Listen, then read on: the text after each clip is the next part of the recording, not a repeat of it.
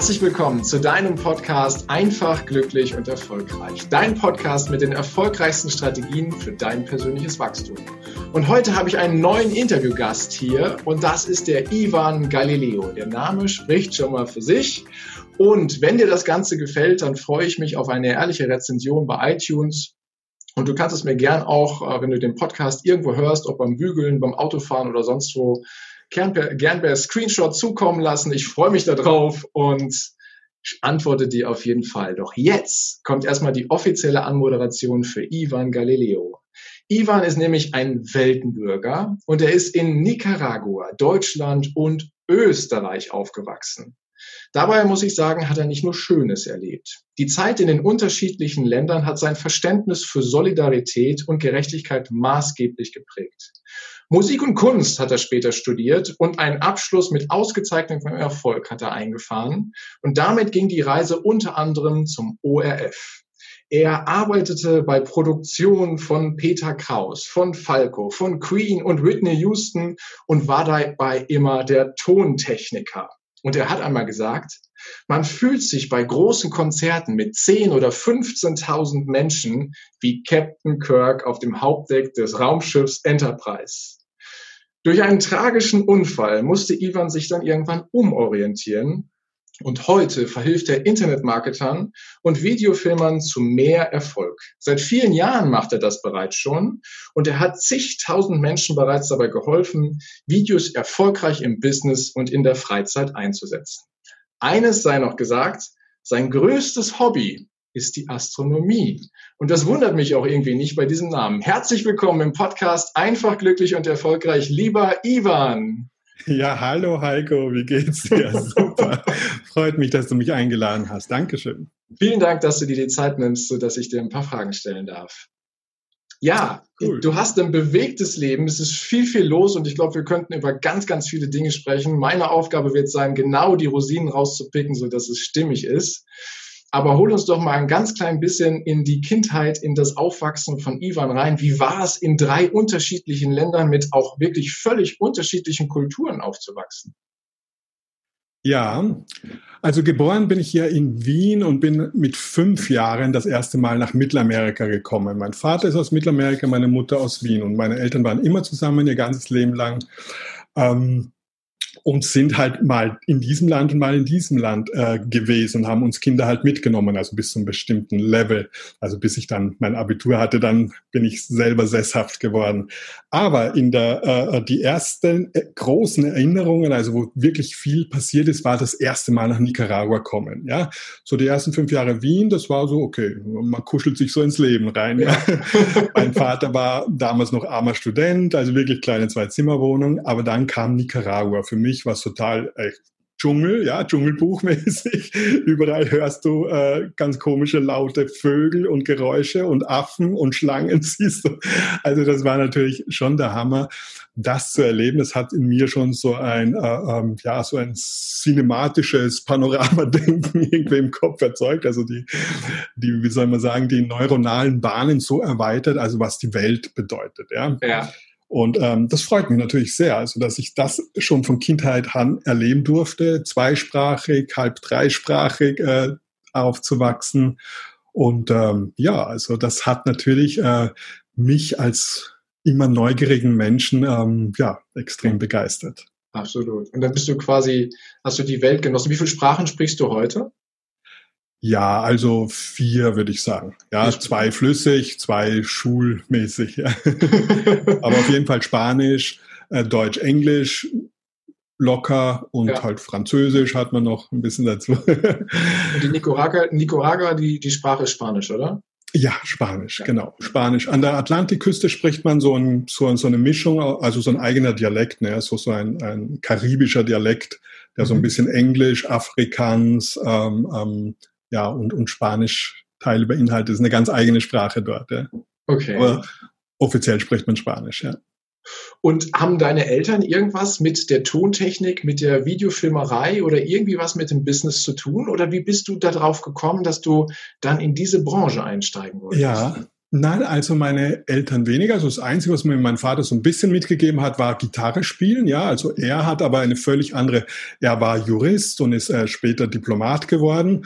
Ja. Also ich habe so quasi vom Studenten, vom Zeitungsverkäufer, der eigentlich war in Wien, um sich sein Studium ein bisschen irgendwie aufzubessern, ja. bis zum Diplomaten, Botschafter, äh, halt von Nicaragua in Deutschland, in Wien, habe ich halt so seine Karriere halt mitgekriegt, so als Kind und miterlebt, wie das ist für so einen Menschen, also wirklich sich selbst was aufzubauen, daneben noch Familie und das alles zu bewältigen. Da habe ich ihn riesig bewundert, habe also sehr viel von diesem, äh, ja, von diesem Spirit mitbekommen. Mhm. Und, ähm, und trotzdem sind wir grundverschiedene Menschen gewesen. Aber was er mir so auf, auf deine Frage zurückzukommen mitgegeben hat, war Musik, Gitarre spielen. Ja. Und so habe ich äh, als Jugendlicher eben ähm, ja, viel Gitarre gespielt und habe in Bands gespielt. Und äh, ähm, das war natürlich sehr, sehr, ja, hat ja auch viel mit Technik zu tun, weil an mhm. Tontechnik und Technik musstest du ja so quasi als Band mitbringen. Da war ich immer so ein bisschen der Beauftragte. Warum ja. auch immer, bin da irgendwie reingewachsen. Und einmal hatte ich dann so einen schweren Unfall mit der Hand. Ja, also waren verschiedene Sachen ähm, dass ich nicht mehr Gitarre spielen konnte, eine ganze Zeit lang. Heute kann ich es wieder trotz Verletzung. Mhm. Und ähm, ja, und da habe ich dann eben nur noch mehr Technik gemacht. Und so äh, kam durch das Interesse mit der Band äh, äh, wirklich tolle Konzerte zu machen, kam ich in diese Technik, Tontechnik, Maschine, Mischpult und alles, und Lautsprecher, mich damit zu beschäftigen rein und habe das dann an der Musikhochschule Wien wirklich als Studium gemacht, ähm, mhm. Tonmeister was du dann ja auch mit Auszeichnung gemacht hast. Ja. Naja, ja. gut. Klar, ja. Äh, es war anfangs noch ein bisschen ähm, ähm, klassisch ausgerichtet, wofür mhm. ich auch sehr dankbar bin, also Klassikorchester. Mhm. Aber äh, die meisten Leute dort, würde ich mal sagen, zu, zu 70 Prozent waren schon Pop-Rock-Interessierte und die elektronische Musik kam halt gerade groß auf, die ersten äh, Sampler und, und alles Mögliche. Und ähm, somit habe ich das äh, bin ich mit all dem aufgewachsen. Ja. ja. Und ähm, ja, Wien ist eine kleine, ähm, ja, kleine Community, sage ich mal, an, an hervorragenden Musikern und aber auch Technikern. Und irgendwie hatte ich dann einfach das Glück, dass ich wirklich ähm, relativ schnell äh, gute Kontakte hatte, um auch selber dann am Mischpult ähm, gute Leute zu mischen. Also in Österreich, die halt in Österreich sehr ja. bekannt waren. Die erste allgemeine Verunsicherung kennt man vielleicht hier noch ein bisschen. Also wir reden ja, ja jetzt von 80er, 90er, 90er mhm. muss man sagen, 2000er.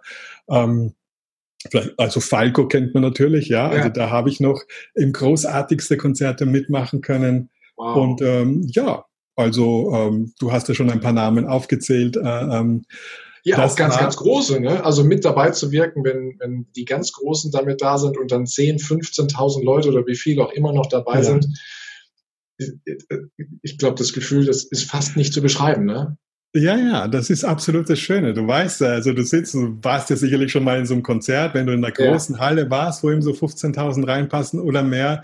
Du weißt, alle sind total aufgeregt und das Licht geht runter. Die Leute fangen an zu schreien und zu kreischen, yeah, und du sitzt da mittendrin, thronst auf deinem Mischpult und du weißt, jeder dieser 100.000 Regler hat eine Bedeutung und du hast es im Griff und es ist so schön, dann Teil dieses Ganzen zu sein. Du weißt, der Künstler steht vorne, der Schlagzeuger fängt an, die Musik ja. fängt an. Es ist eine Riesenstimmung, die sich aufbaut und du bist Teil des Ganzen. Ja? ja. Der, der Musiker vorne vertraut dir, du vertraust dem Musiker, du bist ja, man ist Teil des Ganzen, man freut sich, aber man, ja, man baut eben mit dem Publikum dann immer eine, ein, ein schönes ja, Gesamterlebnis auf. Also was wirklich, ähm, das, das liebe ich sehr. Gibt es eine Verbindung zwischen dem Musiker und dem Tontechniker, dass ihr euch vorher abstimmt oder ist das eher ja, total, total. Also ähm, es gibt, gibt alle möglichen Variationen, aber wenn man auf Tournee geht, also mit Musikern läng über längere Zeit zusammenarbeitet, ja. klar, dann gibt es viel Proben, sehr viel Absprachen, also wo der Musiker auch weiß, jetzt mache ich das und mhm. ich weiß, wann er was macht und so. Und das beim gesamten Programm von zwei, drei Stunden. Ja. Also das ist dann meistens schon, ja, also ähm, nicht einstudiert, sondern, sondern äh, man, man spricht sich ab, wo, mhm. ja, was passiert, damit es halt ja. optimal rüberkommt. Ja, und jede Show ist natürlich anders. Ja. Kannst du dich noch an dein erstes großes Konzert erinnern, äh, wie so vor 10 oder 15.000 oder das erste große, wo du sagst, wow, jetzt ist es richtig, richtig groß. Weißt du noch, wie das war und wie es dir da ging? Ja, also ich würde sagen, das war die Zeit, ähm, die größten mit, das war so ähm, Reinhard Fendrich. Ja, Reinhard Fendrich, ich weiß nicht, ob der denn noch was sagt oder ich, was heißt noch was sagt, er ist ja immer noch sehr aktiv. Aber mit dem habe ich ähm, so die größte, erste große Tournee in Österreich gemacht, die halt die großen Hallen gefüllt hat. Und er war sicherlich der Superstar in Österreich damals, ja. ja. Ähm, das war jetzt halt auf der, auf der österreichischen Ebene, ja, und international, also zum Beispiel Cool and the Gang, sagt ihr das mhm. vielleicht noch ja. was? Und Disco, und das war natürlich für mich super hier in Deutschland. Das war in Hannover, also auch Riesenkonzert. Ja ähm, konnte ich machen, weil ich da Verbindungen hatte, weil ich einfach auch schon britische Techniker kannte und wenn die nach Europa kommen, ja, dann mieten die oft äh, Techniker vor Ort. Das war natürlich super, weil das war die Musik meiner Kindheit, sage ich mal, all die Cool in the Gang Disco Hits ja. oder sowas, Funky Music, also alles was so eben Rhythm and Blues und und und und R&B, alles was irgendwie so gute, groovige Musik ist, das war halt immer meins, ja. Und, und dass ich die dann auch mischen durfte, ähm, ja, über, über längere Zeit, das war wunderbar.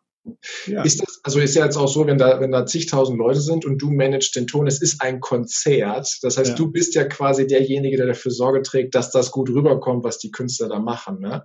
Wie gehst du mit dem Druck um? Oder, oder hast du überhaupt Druck empfunden? Oder hat es einfach nur Spaß gemacht, weil es deine Leidenschaft war. Ja, das ist absolut meine Leidenschaft, weil, ähm, weil man auf vielen Ebenen arbeiten muss. Ja, also rein musikalisch, rein technisch musst du natürlich äh, sehr viel können und wissen und kombinieren können und sehr schnell sein und jeden mhm. Tag ist eine neue Halle, jeden Tag hast du völlig neue Bedingungen. Ja, also es ist ja. wirklich, äh, für den Musiker ist jeden Tag das gleiche Spielen, aber für den Techniker ist sich jeden Tag an diese Halle, an die Begebenheiten, an die Akustik, an alles anzupassen. Ähm, ja, und da immer das Beste draus zu machen. Also da habe ich gemerkt, ähm, ich liebe es total und ich liebe es, jeden Abend ein bisschen unzufrieden zu sein, damit ich am nächsten Tag noch mehr Energie habe, wieder was Neues auszuprobieren und äh, das und das noch besser zu machen. Wobei, also besser im Sinne von, ich probiere mal was anderes aus. Ja? Mhm. Also für die Leute war es natürlich immer ein Highlight. Ja, was wahrscheinlich die Leute gar nicht so richtig spüren, wenn du hier und da ein paar Nuancen verstellst, aber du für dich feststellst, ah, guck mal, hier kommt es ja. noch mal besser rüber und da klingt es genau. noch mal sauberer. Aber der, genau. der, der Zuhörer, der Besucher an sich, der nimmt es einfach nur als ein phänomenales Event wahr. Genau. Genau, du hast im Prinzip äh, die Hälfte ist Basics, sagen wir so, ein Basic-Sound, den du machst halt äh, für alle und die andere Hälfte ist ähm, Kreativität, wo du Dinge ausprobierst. Okay, ja. ja. Ja, und dann kam ja irgendwann die Situation, dass äh, dann ein Unfall kam ähm, und du das so nicht mehr machen konntest. Ne? Der war auch relativ genau. heftig. Du musstest lange Zeit in die Reha ähm, und äh, danach stand fest, es geht nicht mehr. Ich kann das so mit den Touren so nicht mehr machen. Ne? Ähm, das war ja schon ein echtes Tief. Äh, wie, wie bist du damit umgegangen? Was hast, was hast du gemacht, um aus diesem Loch wieder rauszukommen? Weil das war ja dein Traum, ist ja deine Leidenschaft gewesen, wie du gerade gesagt hast. Du hast hier was ausprobiert, da was gemacht und es war aufregend und du wolltest immer Absolut. wieder besser werden. Absolut. Und von heute auf morgen mhm. war es vorbei. Was, was, genau. hast, was hast du gemacht? Ja gut, die erste Zeit war tatsächlich äh, wirklich nur Körper, Gesundheit. Also wirklich, ich hatte eben fast mein Bein verloren dabei und noch andere Verletzungen.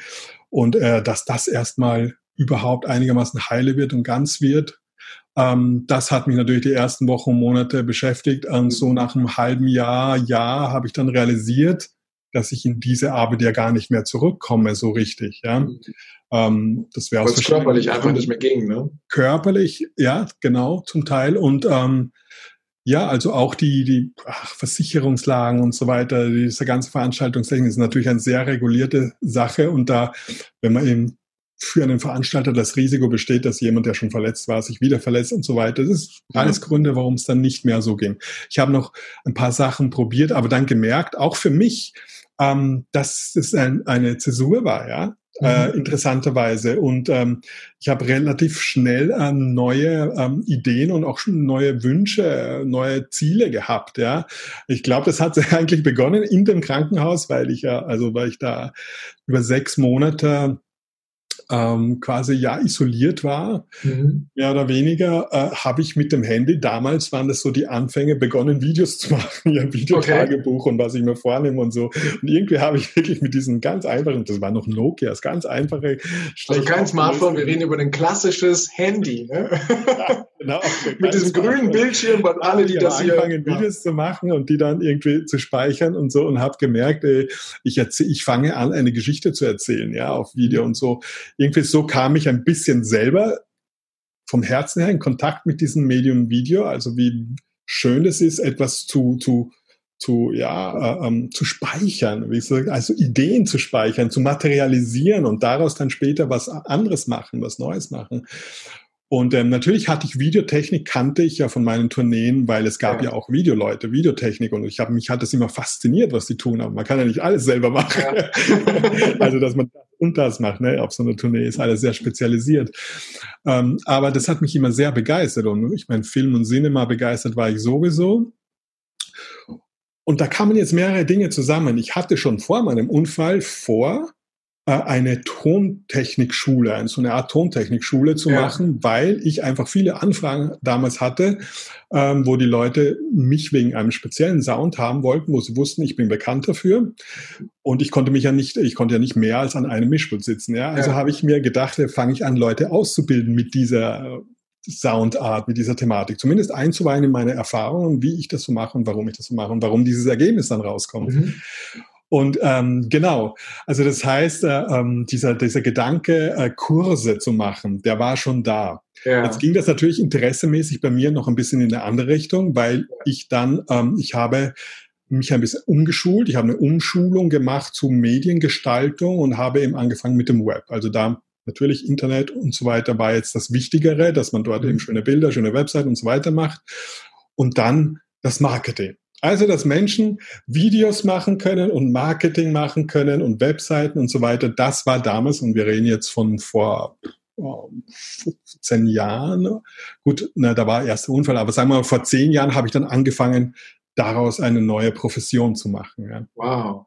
Ja. Woher hast du die Kraft genommen in der Zeit? Weil das, wie ist, wo, wo der Spirit ist, glaube ich, na ja, es ist einfach Neues zu machen. Also dieses, das Umsetzen von Kreativität. Ich sage ja immer, der liebe Gott, der Schöpfer hat uns ja angeblich nach seinem Abbild gemacht, also hat er ja uns auch schöpferisch gemacht. Ne? Und deshalb liebt es der Mensch, kreativ Creator zu sein. Ne? Und ja. dieses Schöpferische, das ist das, was die Kraft gibt. Ich glaube, jedem Menschen, ja, ähm, nur viele eben, ähm, haben dann manchmal ein bisschen Blockaden, etwas umzusetzen. Mhm. Und die hatte ich ja durch den Unfall, der warum auch immer kam, das Universum hat den geschickt, äh, gesagt, so, jetzt gehst du, ähm, mach so ein neues kreatives Leben auf. Ja, und das hat dann voll funktioniert und, und ist mir immer noch eine Freude und ändert und wächst jeden Tag ähm, aufs Neue. Ne? Wow. Du siehst ja, unsere Situation ähm, ja weltweit ändert sich ja immer wieder mal ja. und darauf zu reagieren und etwas Positives und Kreatives daraus zu machen, was wiederum anderen hilft und wiederum, wie du sagst, andere groß macht. Das ähm, ja, das ist eine Freude und das ist Motivation genug, würde ich sagen. Auf jeden Fall, auf jeden Fall. Also wenn ich es mal zusammenfasse, dann hattest du vorher schon den Wunsch, dein Wissen weiterzugeben. Die Idee war schon da. Du hast es dann einfach nur neu designt und neu gestaltet. Ne? Und deine Kraft kommt daraus, dass du sagst, ich will was Neues erleben. Ich bin, bin neugierig auf die Welt, die da draußen ist, auf, ob das technische Dinge sind oder das einfach Erfahrungen sind.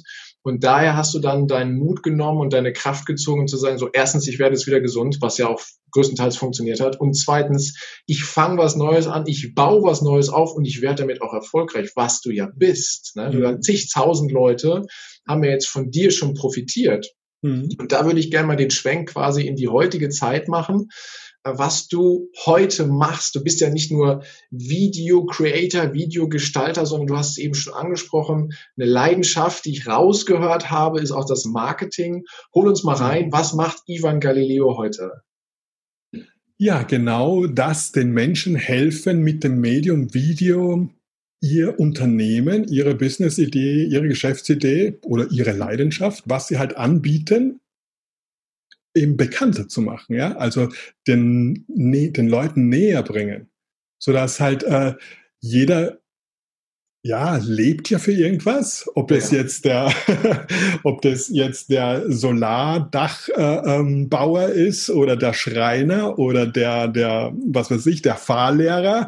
Jeder hat irgendeine eine Leidenschaft, warum er das gerne macht. Und das kann er natürlich durch das Medium Video, wie wir ja heute alle wissen, ähm, äh, viel besser kommunizieren. Mhm. Und ähm, das sollte er auch immer kommunizieren, ja. Und viele haben aber da eben noch äh, eine kleine Blockade. Ich sage mal, die Jugend, die jetzt heute so nachkommt, der heute, der jetzt heute 18, 20, sagen wir mal bis, bis 30 ist, der traut sich das sowieso zu, weil er mit diesem ja. Handy schon aufgewachsen ist, dass er heute schon Videos macht, die besser sind als alles, was wir vor zehn Jahren mit teuren Kameras machen konnten. Und das mit dem Smartphone, ne? Ehrlich, mal kurz mal eben auf Aufnahme drücken und los geht's und die Qualität genau. ist einfach super.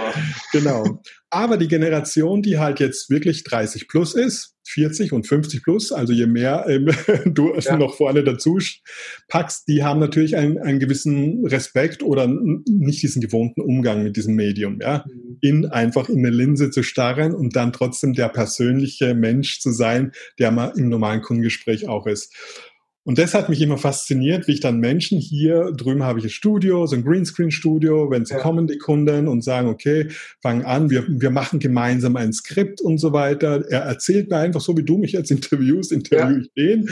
Und er erzählt mir aus seinem Leben und auch seine Firmengeschichte und dann machen wir eben Skripte und probieren aus, was zu ihm passt. Ne? Zu dem einen passt mehr das und zum anderen mehr das. Und dass, wenn wir dann seine Art gefunden haben, dass er sich völlig frei vor der Kamera eben bewegen und sprechen kann, ähm, ja, das ist dann wie so, ah, jetzt ist Weihnachten, jetzt haben wir das Christkindlied gesungen, ja, so eine Zufriedenheit, so eine, und auch eben für den, für den Unternehmer dann, der das sagt, wow, das hätte ich nicht gedacht, dass wir ähm, das so machen können und das ist ähm, aber dann für ihn eben Vorteil. Er sieht dann quasi über die nächsten Wochen, Monate, wie das eine Video, was wir hier in ein, zwei Tagen ähm, im Schweiße seines Angesichts produziert haben und in der Freude seines Herzens ja. jetzt plötzlich Früchte trägt und natürlich auch Euros aufs Konto bringt. Ja, klar. Gut, das gehört dazu. Genau. Hast du eine bestimmte Methode, wie du den, den Menschen, gut, ich bin jetzt 38, aber wie du es eben aufgezählt hast, gibt ja Menschen, die haben da sehr, sehr großen Respekt vor, in die Kamera reinzuschauen. Auch ich kann mich an meine erste Kamera erinnern, wo ich reingeschaut habe. So eine gute Methode, äh, so, so ein kleines Hilfsmittel, was jeder für sich benutzen kann, um so ein bisschen den Respekt, die Angst vor der Kamera zu nehmen?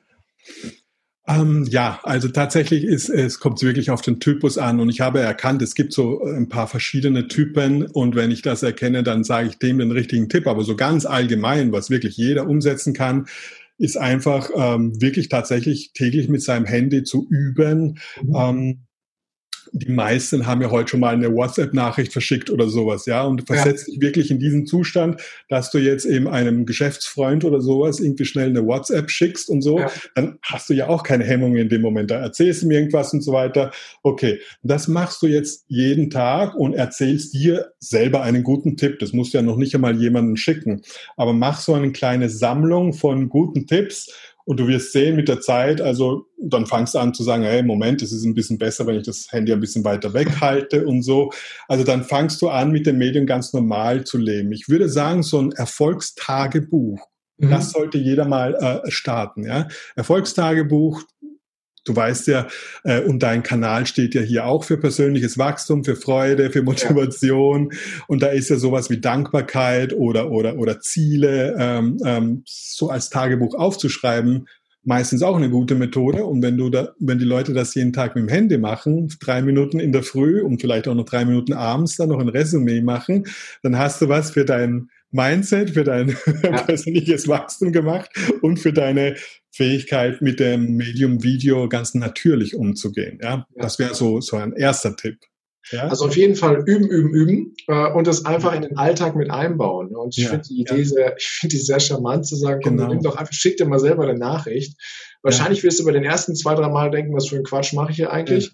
Aber nach dem fünften bis zehnten Mal wirst du feststellen, ja. Wie du gerade sagtest, guck mal, das könnte ich besser machen und beim nächsten Mal stelle ich mich dahin und irgendwann fällt die Hemmung weiter. Ne? Dann ist die Neugier wahrscheinlich dann größer zu sagen, so jetzt probiere ich das noch aus und jetzt nehme ich das noch. Ja. Okay. Und immer mal auch über dich lachen. Also es ist wirklich äh, wichtig, entspannt zu sein. Ja? Ähm, ich hatte mal einen einen recht ernsten Architekten, der wirklich, ähm, wirklich so viel Fachwissen hatte und wirklich kompetent war.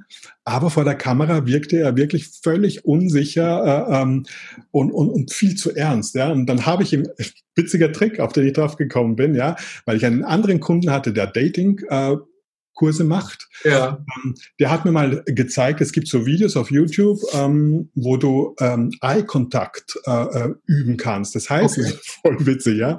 Gib mal ein in YouTube Eye Practice, Eye Contact Practice, mhm. ja. Da siehst du dann Mädchen zehn Minuten lang oder Frauen oder auch Männer, äh, ja. die zehn Minuten dich so anstarren in die Kamera und so ein bisschen Gesichtsmimik machen dazu. Und dann habe ich das auf dem Monitor laufen lassen und habe gesagt, jetzt sprich zu der Person dort, ja, sprich ja. zu diesem hübschen Frau, ja, oder zu diesem eben Schüler oder sonst was. Sprich ja. einfach und erzähl das, was du erzählen willst. Und der hat sich halt nicht mehr gekriegt, weil er das so lächerlich fand oder so absurd. Ja. Aber er hat so viel gelacht und so, dass plötzlich also die ganze Gesichtszüge waren anders und so. Und dann habe ich immer wieder die Fragen gestellt zu seinem, zu seinem Fach und so. Und schon hatten wir indirekt, äh, ohne dass er es groß gemerkt hat, hatten wir alles unter Dach und Fach. Hast ihn schön entspannt nur durchs lockeren Lachen. Attitüde sein Zeug erzählt hat. Ne? Oh, großartig. Hast ihn schön entspannt nur durchs Lachen. Herrlich herrlich. Ja, genau. Es ist Flirten, ne? einfachste Mittel. Flirten mit der Lachen. Kamera, das ist es eigentlich, ne? Flirten ja. mit der Kamera. ja, sehr schön. Also Videokurse gibt es bei dir, bis vor kurzem dann ja in echt, jetzt auch online, ne? Ja, genau. Genau. Und Marketing drumherum. Mhm. Ja. Äh, ich habe die Frage nicht verstanden. Nee, ich habe gerade, also ich gerade nur äh, zusammengefasst, Videokurse gibt's bei dir, bis vor kurzem ja auch echte äh, Live-Seminare, ja. jetzt halt Online-Kurse und das Marketing drumherum, dass die Leute auch wissen, wie vermarkten sie denn das Video richtig. Ne? Weil ein gutes Video zu haben ist das eine, genau. wenn es keiner sieht, bringt's dir nichts, oder? Genau. Und es ist tatsächlich ja auch ein Prozess, ja. Also mit einem Video machst du ja heute nichts mehr. Es geht auch nicht um das typische Image-Video, was viele glauben. Also besonders, wenn sie jetzt 40 plus oder 50 plus sind, denken immer bei Video nur an Image-Videos, sondern es geht ja hier heutzutage um wirklich auf den Communities auf YouTube, ja.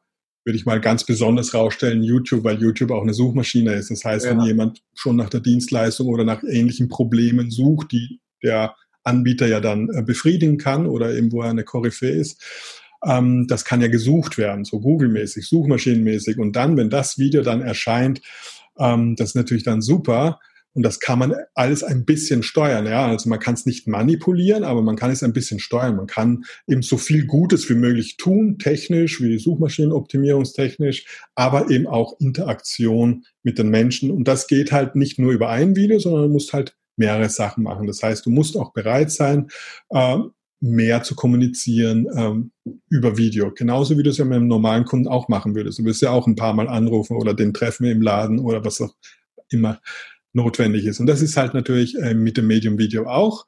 Gewöhnlich dann präsent zu sein. Mhm. Und es lohnt sich so, weil wenn du das ein Jahr wirklich gut durchziehst, dann hast du eine Basis aufgebaut, von der du locker leben kannst. Also ich wirklich, also das meiste meines Einkommens ist passiv, weil okay. einfach die Videos, die da rumschwirren, funktionieren. Mhm. Ja, und meistens mache ich natürlich Angebote. Ich habe Marketing dann wirklich so intensiv gelernt, dass also wirklich die äh, das Ganze schon immer für die Leute so interessant ist, dass ich dann natürlich denen auch was verkaufen kann. Also ja. Verkaufen über Video ist auch ein wichtiger Skill.